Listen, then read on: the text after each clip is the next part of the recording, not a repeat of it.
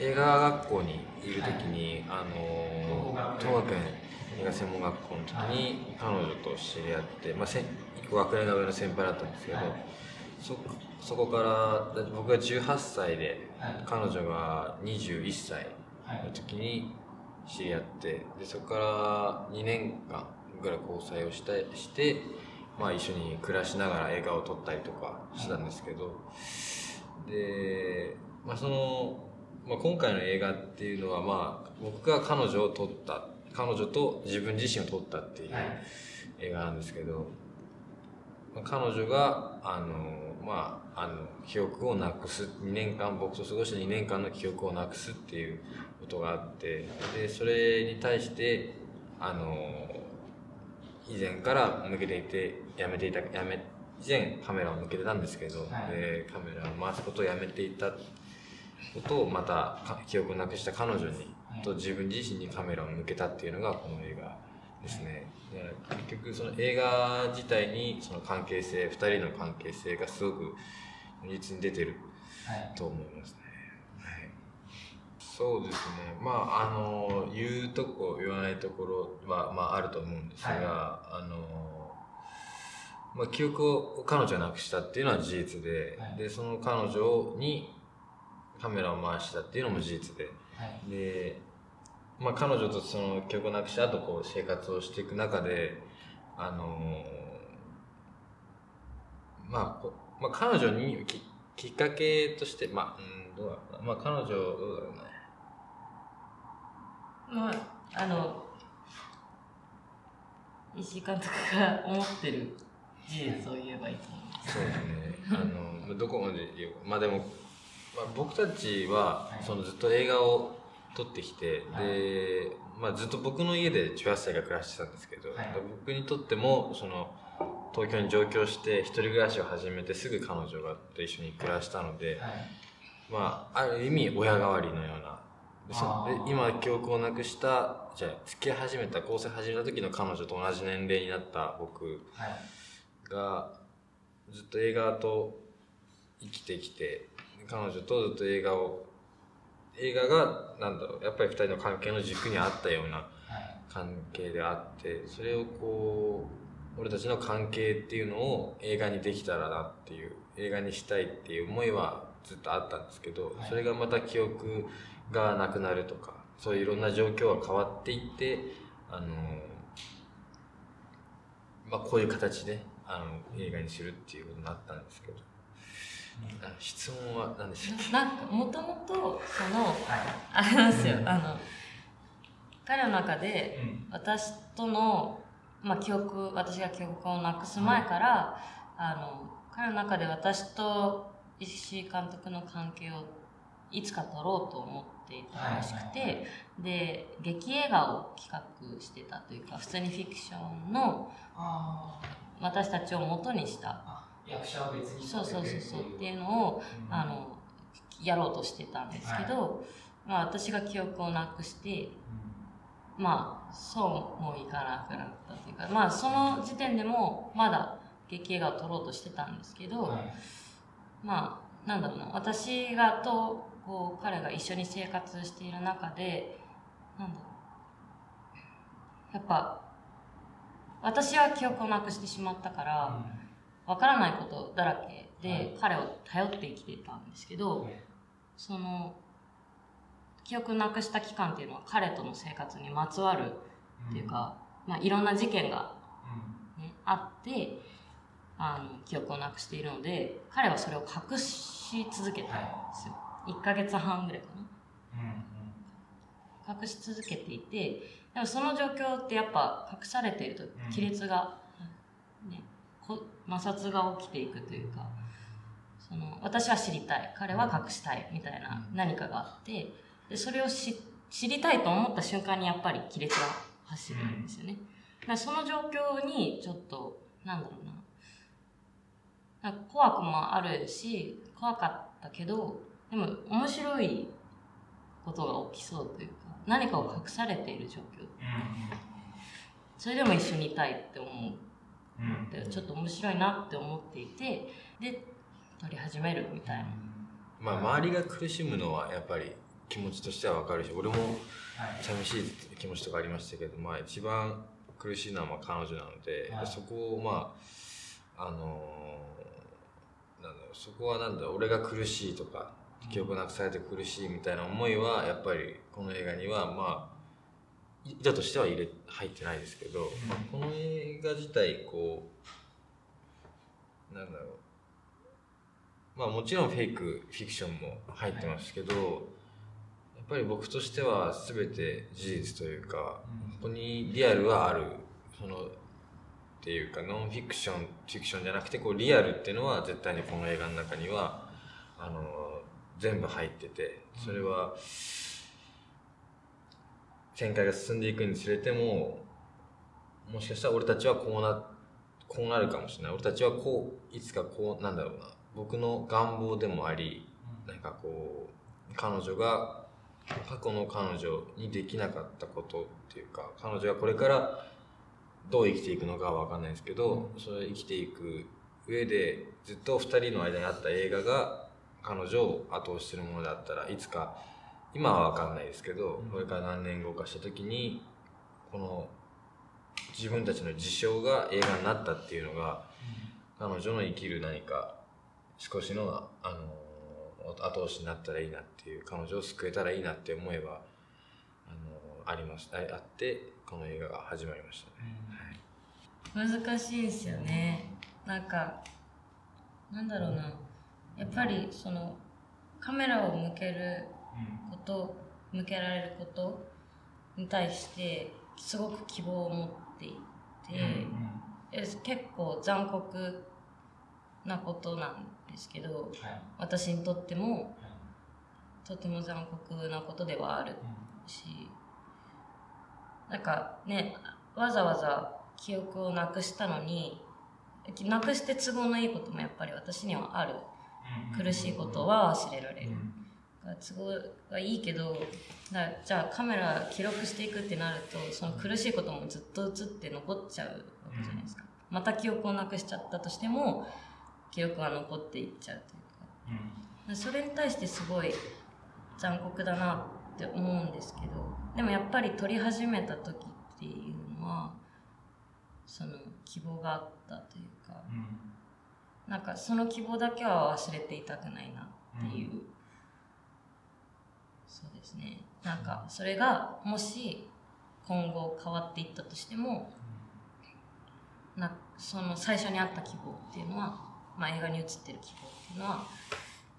うん、なくしたくないなっていう気持ち、うん、大丈夫だって言ってやりたかったんですよね、うん、なんかそれは、生きろとかじゃなくて、はい、大丈夫だって言ってあげたかったそれは大丈夫だって言わずに言ってあげたかったのはありますね。それはなんか生きてどう関係性はどんどん変わっていくので毎日。まあいびつなんでやっぱり記憶が抜け落ちているっていうこととか。でもやっぱり存在としてのは全く変わらないので、その変わらない部分はありなんかそうですね、まあ、映画を残すっていうのはぱり俺たちにしかできないことだなと思って、でもこれがまあそのまあ、吐き出しみたいな映画ではないと思います。その、自分たちが勝手に自分たちがこう正当化するためにこの映画を撮ったとかいうわけではなくて映画としてっていう俺たちが考え続けた映画っていうものに対してのなんかこう自分たちなりのこう表現の仕方というかなんかそれは見てもらうっていうこともやっぱり意識はしたよね。人に、うん、そうだね。したね、うん、なんか後半は特に。彼女に対して彼女を救いたい彼女に大丈夫だって言ってあげたいっていうのがその彼女に対して一人彼女個人に対してですけど、まあ、それっていうのは多分映画になったらいろんな人に絶対にこう伝わるものだと思うんで、まずはまず彼女一人のために作ろうと思ってでそこからそれがこう絶対に客観的に僕たちのなんか思考から離れて編集とかしてるともう一個の映画になるのでだからそれは多分絶対に彼女一人に対して作れば人に伝わると思ったので、まあ、そうですね。逆に彼女のと考え彼女にっていうのを考えて逆に反対側も見えてくるような作り方でしたね。えっと、1週間も前じゃないんだよえ？編集は多分1週間も前じゃないと思います。28日から上映だったんですけど、はい。27とかですかね。めちゃめちゃ怒りますよね、怒ってましたね。そうですね。まあ、そうですね。先ほどお話しさせてもらった企画段階から、その、こういうずっと考えていた、はいその、点、なんでしょう。その、ずっと考えてたんですね。その、2018年から、こうこういう映画が撮りたいと。はいで、これを映画にするしかないっつって、それで状況が変わっていって、で、まあ、その、田辺弁慶セレクションの話が動き出したのが、その、えテアトル上映でやるっていうのが、はい。まあ、1月とか、1月。4月とかで、まあ、彼女が記憶をなくしたのが12月のあの1日の夜から2日にかけてなんですけど、あの、まあ、今しかないと思い思ったんですね、はい。映画にするには。はい。でまあその田辺弁慶セレクションはまあまあお田辺弁慶映画祭に音すごく恩はありますけど別にこの映画は田辺弁慶セレクションの映画ではないので、はい。そこだけは絶対に譲らないところで、でまあ利用してやろうと思います。それはまあ映画祭側も言ってくれてて大いに映画祭を利用してくれっていうのははい、おっしゃっててくれていて、だまあこのテアトルで僕が4日間流れるっていうのを足がかりというか、ここで、まあ、いろんな人に見てもらいたい。この自分の初めての初の劇場公開なんで、で、まあ、たんろく40分なんですよ、素晴らしき世界が。だから、尺がどうしても足りないっていうのが僕の初のちゃんと監督した作品なんですけど、だからそれで短編を撮ってっていうのも可能だったんですけど、まあ、やるなら自分のやりたいものをっていうので、まあ、この86分あるんですけど、86分のものと40分を合わせて120 130分。130分ぐらい。なんかべ弁慶セレクションのその企画の人たちもすごいなんか当初寛容だったというかなんか、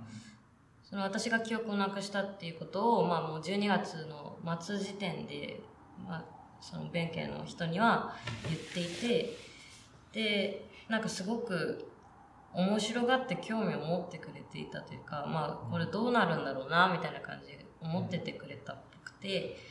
で1月、まあ、2月の段階で言ったのかなにであの2人で、まあ、石井監督と私どっちも弁慶で賞を取って。るそうですよね。去年の三年経過祭そうです。なのでまあ2人でなんか今動いやろうとしてますってこと言ったら、おおなるほどみたいな感それは私は絶対なんかやばいのが出てくるんじゃないかなと思ってますじでなんか特別上映っていう形でもう初日に持ってきてやろうかみたいな感じの話をでそれで編集が大変だったんです でも何回か「なんで編集なんだよ」っていう怒ってて一人で。いやねまあいいんだけどないよでねもそのでもその全く企画書とかもなしで、はい。脚本も見せずにはい。映像も全く見せずに上映まで行ったんですね。そ多分なやっぱやっぱ言われると思ったんですよね。やっぱうん。その違うよとか、はい。そうそうすると僕のやりたいことができなくなっちゃうんで、まあその触りだけ触りというか結局何言われても、まあ、彼女を取りますっていうはい。ことだけをい彼女と自分を取りますっていうそれはあのフィクションノンフィクションではなく事実ですと。言いながらあの言い続けただけで最後まで見せずにその7月6月28日に見せました初めて。あのテアトルの テアトルの人にも。えっと劇場で？劇場で。劇場で初めてです。はい。はい試写しなかったしてない。今この万歳国愛の道を見てる人がはい。あの多分ほとんどいないですね。80人ぐらいしかいないですいないですね。はい。でまあしかもはお客さんはこあんまりその宣伝が追いつかなくて。はい。でまあ素晴らしき世界チョンティチャは他の映画祭とかのうん。あの冠がついてますけど、うん。これは全くもう取り下ろしなので、うん誰も見てないんですよね。文字通り。誰も見たことがない映画なので、その文字通りですよ。その なんか恥ずかしくなっちゃって自分で。でそういう映画なんであのだからまず僕の上映でで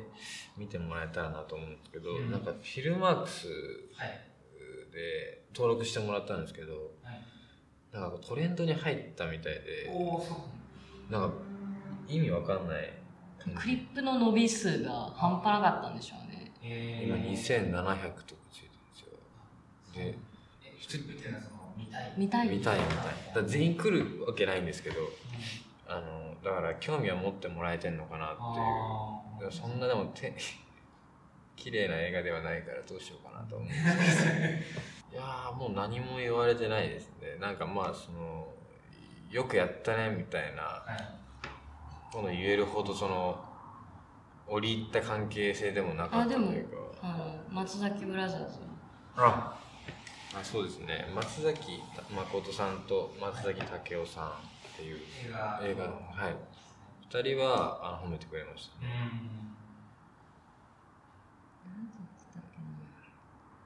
うん。まあその記憶を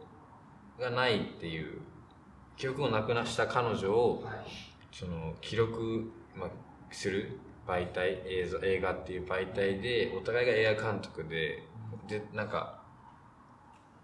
な多分その役とかだと映画とかだと2人の関係にあるのはなんかこう2人男女が出てきたりとかすると、はい。なんか2人の関係にあるのって絶対その映画になってても映画じゃないんですよね多分。その恋愛関係だったりとかその憎しみだったりとかなんかいろんな関係ですけどなんか撮ってる男女となんか映ってる2人の間間に絶対にこう映画があるっていうのがなんかやっぱ面白いみたいなことを言われましたね。えめちゃめちゃありますよいやなかなかねねこうどう伝えていいかも今日僕もねいや。面と向かってそうだからちょっと知っちゃってた分、はい。うんうんうん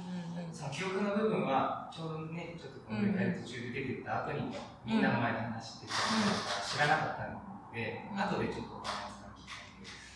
聞いててそれがあってなくて映画見たのでまあちょっと衝撃的というか今日もなん。か、まあ、見てるのも複雑だったし今もちょっと不安というか、まあ確かにそうですよね、うなんかなんだろうなあれも本当のなんか映画に映ってるのは全て多分本当の私だと思うしん。実際に私がねこう映っているものは全て本当だと思うけどなんだろうな。難しいんですよね。だから私映画の中の私は映画の私として見てほしいしなんかそれも本当なんだけど結局こうやって今話してて記憶がなくなってもこう5ヶ月6ヶ月経って普通に生きてる私がいて映画の中の私も本当の私だし今の私のも本当の私だし、まあ、映画を見た方は私と会うことを戸惑われますよね。そんなのはもうどうでもいいんじゃない？お互いの話だしそれは。それはなんか別に芝居としてあの役者の人が映画に出てそこに映ってる私とみたいなことってあると思うんですけど、うんでも福田芽衣と石井達也っていうのが映ってるんで、はい。そこにこうなんだろうどっちが本当でどっちが本当じゃないっていうのは正直ないですね、どちどちらも本当っていうあの感覚ですね。全く違いますからね。そうですね。どんどんかその彼女の顔、まあ、姿形がどんどん変わっていくっていうのはなんかなんか、まあ、それがこうよりリアルだなと僕は思うんですけど、そうですね。多分多分僕をプッて映したら多分顔ちょっと違うんですよ。多分僕も多分一緒にこう生活をしている時、はいはいでも彼女の方がやっぱり顕著にその感情となんか顔がこうすごくこう変わっていくっていう。今もやっぱり変わっていく顔に出やすいんですよね。そのもともと感情がちょっとイラッとするとすると。表情的に。い。なんかあれですよね。その私もその記憶をなくしているので過去の私とか全然分かんなかったんですけどこの映画を見て過去の映像を見る機会があって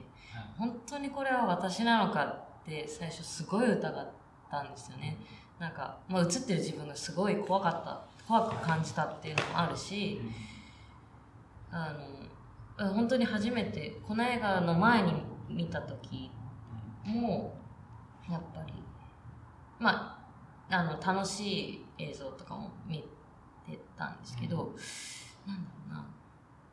やっぱ別人本当に別人だって思うぐらい、まあ、髪の色も違うし体型もだいぶ変わってるし化粧をしてるしてないとかもあるだろうけど、そういう問題じゃなかったですね。そうですね。目ん玉の形が違いますからね。なんか。映画見てるとその多分自然とやってる仕草みたいなのが明らかにちょっとね照んで様子がおかしいみたいなのを見ててすごく感じたのでこういうふうに変わっていくんだっていうのは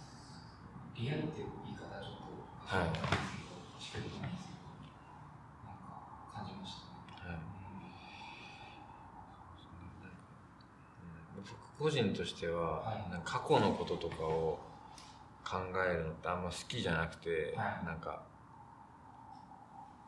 あの時楽しかったなみたいのって、はい。ほほとんどないんですよ、まあ、一時期だけありその中学校2年生っていう限定的な部分はありますけど、はい。その学校に行かなかった自分のそれはなんかあなんだろうと楽しかったというか記憶に残ってるっていうことでうんあってだ過去をこうすごい忘れちゃうんですけどーはでもなんかだこの映画はその俺たちの過去にあったことその2年間にあったことをほじくり返してほじくり返してっていう映画ではなくてい僕と彼女が2年間の記憶をなくした彼女ととそれの恋人の僕がこれからどういうふうに生きていくのかというか、こうあまりこう後ろ向きな映画ではないと思ってますね。うん。そうこうこれからどういうふうに生くの生きていくのかで物語が進んでいく時間が進んでいくっていうことはあの物語というか感覚もちゃんと進んでいかないといけないと思うんであんまぐるぐるね過去のこと考えてるっていう映画ではないのでそこはちょっとあれですね。なんか結構あれなんですよ。2年間の記憶をのを紐解いていく映画だと思って見られる方もいてそれはまあそれはその見方正しいんですけどそのまたそれとまた違うそれも絶対的にあるんですけどあの2年間の記憶っていうのは大事なんででもなんかその今これからの彼女を撮りたかったっていうのはありますね。これから生きていく。僕の目の前僕の目の前にいる彼女を撮りたかったって思いがあったんで映画もなんとなくそういうふうにこう進んでいきましたね。なんか私を最初撮っていくっていう動機からこの映画は始まっていくし、あの彼が私にカメラを向けるっていうことから始まるんだけどその私やっぱりこの映画ってこうどんどん展開も変わっていって、まあ、いろんなことが起こる映画ですけど、まあ、その中のあるシーンをやろうと思ってる彼を見た時にあ彼を知った時にあのあこれは彼の映画だってこう思ってなんだろう私を映すことによって映る彼ったりそのなんだろうな。うん。なんかあるシーンに向かっ、うん、なんだろう。終わりに向かっていく。映画の終わりに向かっていく。モチベーションがどんどんこう彼に向いていく。感じがすごくあるシーンで私は感じたのであこれこれはなんか私のを救うためでもあるし、まあ、そういう動機から多分彼は作り始めたんだけど結局はこの映画は多分石井達也を救う映画だと思っているんですよ私は今。なんか彼が取らなきゃいけなかったものっていうのは確実にこれでそこに彼の願望も希望も全て詰まっていて過去にできなかったこと、まあ、いなくなった私にできなかったこととかこれからの私にできること俺がっていうことが全てここに詰まってんじゃないかなと思って。救われないけどね別にとっても。その僕が救われるためだったらもっと、いやそれはねいつか。いつかの話、うん、あのこれを取らなきゃ次に進めないっていう意味での救われるっていうことだと思ってなんかどうしても取んなきゃいけなかったものによってまあ映画私はそういう感覚な時が映画を撮る時は多いんですけど、うん、うん、希望をね描くっていうことはこうなりたかったっていう表れなんじゃないのかなう、うん、あそれは絶対そうですね、だからそこに、その彼のいつかの救いがあるんじゃないかって私は、私は思う。まあ、お互いだけそれはなんかまあ彼女からしたらそういう思いはありますし僕からしたら別に自分が救われるためっていう感覚はないので、まあ、彼女に対してっていう思いであるんでそこはなんか結果です。結果結果、うん、あの私を救うために作ったものが結局なんか石井達也っていう人間、うん、そこにカメラを回す人間、映す人間が救われるっていうことがあるん。じゃないかっていう希望があるん。じゃないかな意識はしてましたね。なんかやっぱちょっと今までずっと救うとか、うん、なんかそうちょっとしゃらくさいことばっかり言ってましたけど、そのまあそれはまあ動機としてあるあるので絶対に言わなきゃいけない言葉なんですけど、でもあの映画はやっぱり面白いくなければ、救いもクソもないんで、全然面白くない映画じゃ別に面白くなかったで終わるんでそれは僕としても嫌なので、面白い映画にしたいと思ってて、まあ、自分を全部こうさらけ出そうと思ってやりました、その多分自己愛の部分とかで今言ってもら言っていただいた部分っていうのは多分じ僕を形成する部分で多分こう2個あって多分その正当化したりしながらで自分ではダメだダメだって思ったりとか。でそれが多分一人やったら思わないですけど多分彼女っていう存在がいるからその自分の揺れ動きがあったりとか。多分こう彼女を撮り始めたところからやっぱり自分自身だけにカメラを向くことはやっぱ絶対的になかったですね。その彼女の存在がなければ多分今の僕が映ってない僕が多分すごく形成してるんでその18歳から一緒にいてなんかまあ親家族みたいな感じなんで僕からすると。別になんか恋人っていうとちょっと気持ち悪いぐらいそれなんかすごくこう人として、まあ、恋人ではないんですけど実際は。でまあすごく大事な人っていうのでそれは多分自分の人格にとっても多分そうで、あのだから多分彼女が映ってるから、まあ、彼女も多分自分をさらけ出しているというか、自分の醜いところもさらけ出していると思いますし僕も多分自分を出してるとは思います。それは多分そういう映画を作ってきたからなのかなっていう思いありましたこれまでのお互いの映画の作り方っていう感じですかね、そのできたのは。映画をこの見ていただいて判断していただく。それはなんかこうことがやっぱりしていただけたらいいなと思ってます。でもまあもう今後でもたまにそう彼女が記憶をなくしたっていうとかもどっちなんですかあれみたいな言われたりするんですけど、言われますね。結構そのどっちっていう見方ではなくて、なんかこう、まあ、事実が映っててそこにまあいろんなじゅ入ってまあでも入ってくるというかでも彼女に記憶がないっていうのは本当に事実で彼女と生活をしたっていうのも事実で多分それがないとあの映画にしようとは思えなかったというか、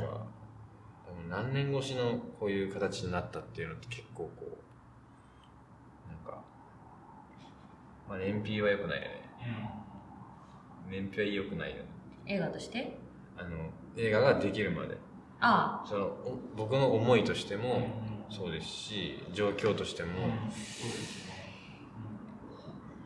長い思いがあってこういう形になりましたね彼女をずっと撮ってたっていうのはありますね。そのどんな時で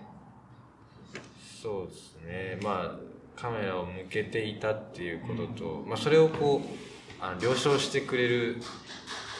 彼女が多分その OL だの人だったら多分それ了承してくれないですけど、まあ、彼女も映画を撮っていて自分がこう映像に映るっていうことに対してそのなんだろういいよっていうとそういうスタンスでいてくれて、でそれを映画を撮りなんだろうな。ずっと彼女を逃さないようにっていうふうにカメラ撮ってました、だから彼女を、まあしかもまあハンディカムなんで、はい。そのまあ、フォーカスもこういらないというか自然と合うんででもそう。はい。それでずっと彼女を、まあ、撮り続けてるっていう感じですねどっちが本当なんだっていうところもこう何が本当で何が何っていうのがそれ分かんなくなってきてほしいなと思ってます、その映画進むにつれて、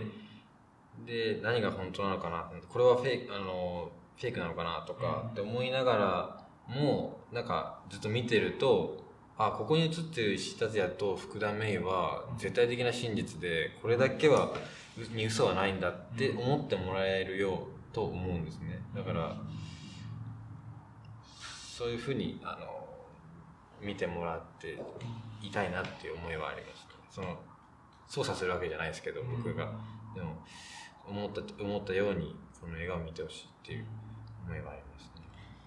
ね。でもなんか今の話聞いてて思ったんですけど、はなんかやっぱりなんだ見てる人もそういう感覚になるんだと思って。なんか私は記憶をなくしてる側は何もわからない側なのでこう例えばユーシュンさんが話してることとか石井君が話してる言葉とかなんかあ過去に金貸してたんだよとか言われても本当だと思えば本当だし本当かよって思ったら嘘かもしれないしみたいな状態がずっとあったんですよ。こうその記憶がない状態で今でも本当かよって思うこともやっぱりあるしそのきあ覚えてるって言われた時にってなる。自分。本当にこの人私が知ってる人？みたいな感覚だったりとかいっぱい嘘か本当か分かんない状況っていうのがあってまあこの映画で そういう状況がねなんかお客さんがまた別の角度かもしれないけどなるんだとしたらなんかそれすごい面白いなって思いました今。なんか今となったら私がきなぜ記憶をなくしたのかってすごくよくわかるん。ですうん、よくわかる。そのやっぱり楽しかった記憶っていうのも絶対にあってそれを思うと私はなくしたくなかったって思うんだけど、でもやっぱり今生きれてる今私がここで生きてるのは記憶をなくしたからであってなんだろうな。なくしてまでも生きさせたかった自分っていうのが今生きてる自分なんだろうなって思う、うん、だから、映画祭とかで、ね、賞を取ったことよりもなんか大きなことが私がそれを消してでも、なんだろう。忘れた方が忘れなきゃ生きられないなんか理由があったんだなって思いますね、今では映画を撮ったっていうのも大きなことですね。それは、この映画を撮ることになった。で撮って終わって今上映される前ですけど、でやっと今の私があるというか、記憶なくしてもう誰も信じられなくなって引きこもった時期もあったし、うん、でまあ彼が私にカメラを向けて、えー、一緒に過ごした時間もあってで完成してっていうのが今の私で次映画を撮ろうとしてる私がいてそれはやっぱりなんだろうな絶対あってよかったこと全てなのかなって思ってますね今では。これがまた難しいですよね。こう私はこうプロデュースとして名前を載せてしまっていいものなのかっていうところも実際はありますよね。こうお客様に対外的に見せるってなってしまった分、そう私が出てる、しかも私にまつわる物語なので私がプロデュースとして映っちゃっていいのかっていうのがあるのでまだ今は何も言えないですけど、うん、田辺弁慶セレクション側として、うん、まあ、2人で共同監督なのかみたいに言われて、はい、いやそれはそうはしませんと、僕が監督として撮り彼女をと映画として映画にしますと言ったんですけど、まあ映る部分彼女もその絶対的に作品にこう入っているのでお互いが。だから、でも映画祭側としてはまあ、ということは福田芽衣がプロデュースみたいなことでいいのかみたいな感じで、まあ、なんだろう、まあ、ちょっとそういうプロデュースっていう言い方ではないもんね、なんかね。もう、なんだろう、二人で作った映画なので、す、べ、てに関わっているというか、だからね、あの、彼は監督ですけど、私は何なんだって言われるとよく自分でも分かんないですね。す、べ、てをしている。まあ、こういう話をするとああ全て作為的なんだねっていう印象を受けられるかもしれないですけど、そうではないですね。それはなんか事実が映ってるんですけどそのまあなんだろう。なんか強引な客観視というか映画を撮るとなんか、まあ、完成したものというかでもカメラに映ったりとか完成し素材としてなんか自分たちの今が残ったりとかすると、やっぱりこう何もまっなんだろうな周りが見えずまっすぐ進んでってる時とはまた違う感覚になってそれが多分今の彼女の今私が形成してるってさっき言ってくれてたけど、それはやっぱりその映画を撮ったっていうのはすごく大きくてそれがこうこれからの今今から生きていく彼女を撮ったっていうのがまあ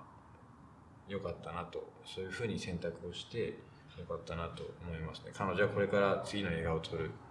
とか、何か生きる目的が少しでもあるっていうのはやっぱり良かったなと思います、どうなんですかね覚えてない。あのあそうかそうかそうか。はっきりは覚えてないですけど、そのそうですね。まあずっと僕の家で一緒に暮らしてたんで。で脚本を書いて、で読んでもらったりとか、あとは箱書きを手伝ってもらったりとか、なんかそのそうです。学校の卒業制作っていうのが本当に競うっていうやり方をするので、やっぱりあんまいいシステムじゃないなと思うんですけど、プロットを競ってそれで誰かがじゃないと絶対取れないっていう。全員が全員撮れるわけじゃなかったんでこうもう必死で映画を撮りたくて必死でそれに彼女もあの、まあ、自分のためでもある自分のなんかためでもあるというか志保君のためにこう脚本を一緒にやって考えてくれたりとか箱書きを書いてくれたりとか、まあ話を聞いてくれたんですね。それってすごく大きいことで僕がうわーって話す56時間を聞いていてくれて、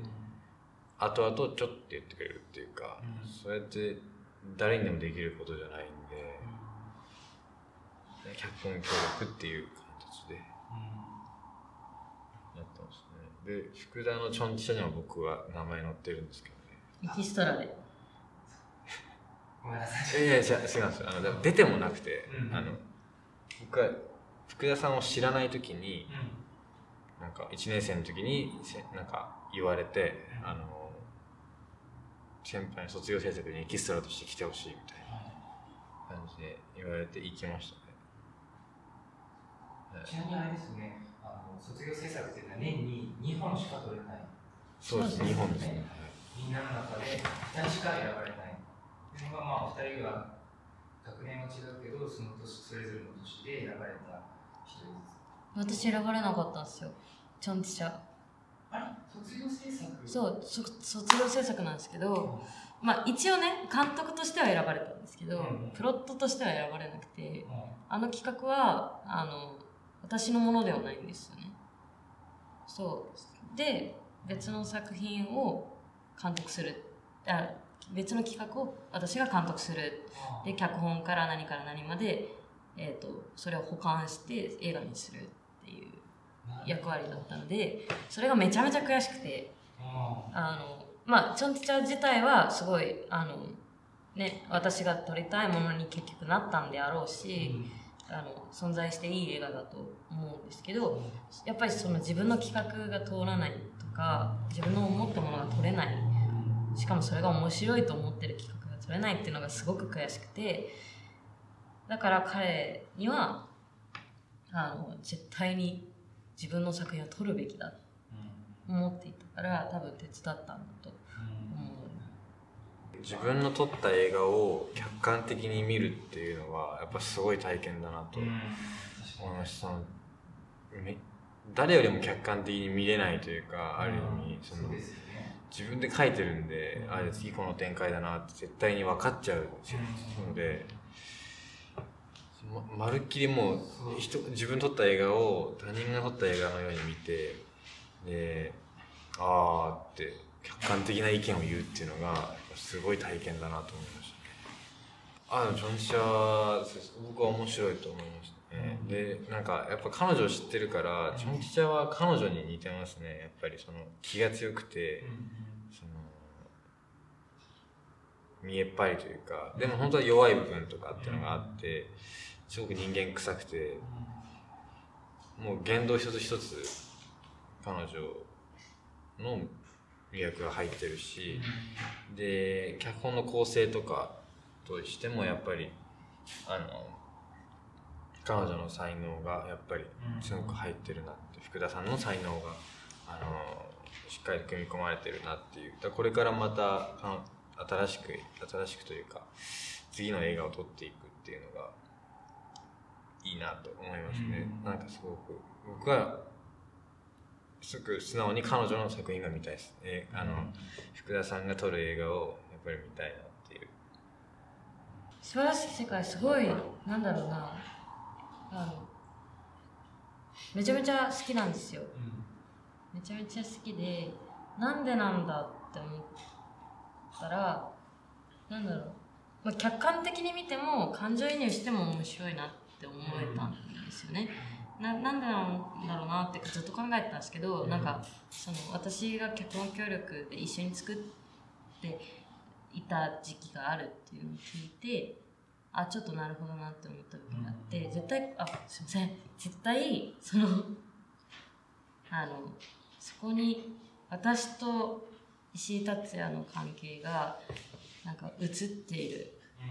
ような気がしたんですよね素晴らしき世界に。なだからこそなんかしなあこれを撮ったんだっていうその母子の関係を描いている中に今の私と石井達也の関係が映っていてあ今私は母のような彼にとって母のようなそれ冒頭でもね最初からずっと母みたい母みたいって言ってましたけどそういうのがあるんだなって初めて見た時に思ったのはありますね、あとは絵が強いですね。うん力強いですね、なるべく多くの人にこう、今見てもらうもらって、その後例えばじゃあこの作品を撮った彼があの次自分自身で何を撮るのかっていうのがすごい私は気になっていてこれを客観的に見た時に、でこれを撮ってしまったと。あでも全然あのそこはもう強引にでも撮るよ。あの心配してるわけではなく普通に客として興味ってことか。めちゃめちゃ興味があるというか楽しみで、でなんていうんだろ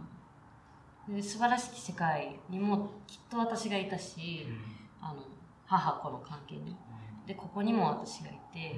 じゃあ私がねあの私と石井君がこう離れてこうお互い別々の道を歩んでじゃこれから何を撮るんだろうっていうのがすごく見たい。彼自身が一人で取り上げる作品って作り上げる作品が見たい、うん、そうですね。2作見てもらえるんで15日とか16日、はい、多分余計にその福田さんが今言ったことを多分石井監督は何を撮るのかっていうまた全然違う映画を撮ってるのででも共通してる部分は多分絶対あるんですけど、僕の映画なんでそのでもなんか、うん、彼女も言ってましたけどそのちょっと前になんか本当のことがわからないみたいな。本当っていうのは分かんないみたいな感じですけど多分誰も分かんないですよね本当のことは。本当に全能の人じゃないと。多分その人それぞれ個人としての本当というか正義みたいのがあるんで。だから本当は僕にとっての僕と彼女にとって福田さんにとっての本当は映ってるんですけどそれをこうどういうふうに受け取るっていうのはあの皆さんの見てもらう人の自由でその真実みたいな正義,、まあ、正義というか正しさとかそういうのはこう見た人がこう感じてほしいなと思いますね。だからなんか、なんだろうね、うん、正しくないと怒られたりとかすることがやっぱり生きてて多いですけど、何か間違ったりとか、なんか間違ってるとダメっていうか、その間違ってるっていうのを正しいって言える言いたいって思ってきましたけどねずっと若い時は。なんか、人がいいって言ったものとかはいいって言いたくないし、なんか自分だけがいいと思うものを見つけたいみたいな思いは絶対あるので、なんかだろうこの映画を見てもらっても自分で自分の感覚を見つけてほしいというか、物差しをその見つけてほしい。この今ここで喋ったことがあの先入観に捉えてほしくないっていう思いはあります。すごくこう興味としてあこの映画どんな映画なんだろうと思ってほしいし僕たちのことを知ってほしいのはありますけどこの映画があのあ正しいものだっていうふうに思ってほしくないというかその間違いすらを愛してるぜって言ってくれたらそんなに嬉しいことはないですからなんかそこはフェアにいきたいなと思います。ね。はい。うん。うんいやね、うん、まあ、うん、僕のそうですね正しいわけないんですよ若造が撮った。2作が。でも僕にとっての正しさは入ってるんで、うん、世間じゃなく人それぞれの正しさとすり合わせていきたいというか。でもやっぱり面白いって言ってほしい。映画なんで、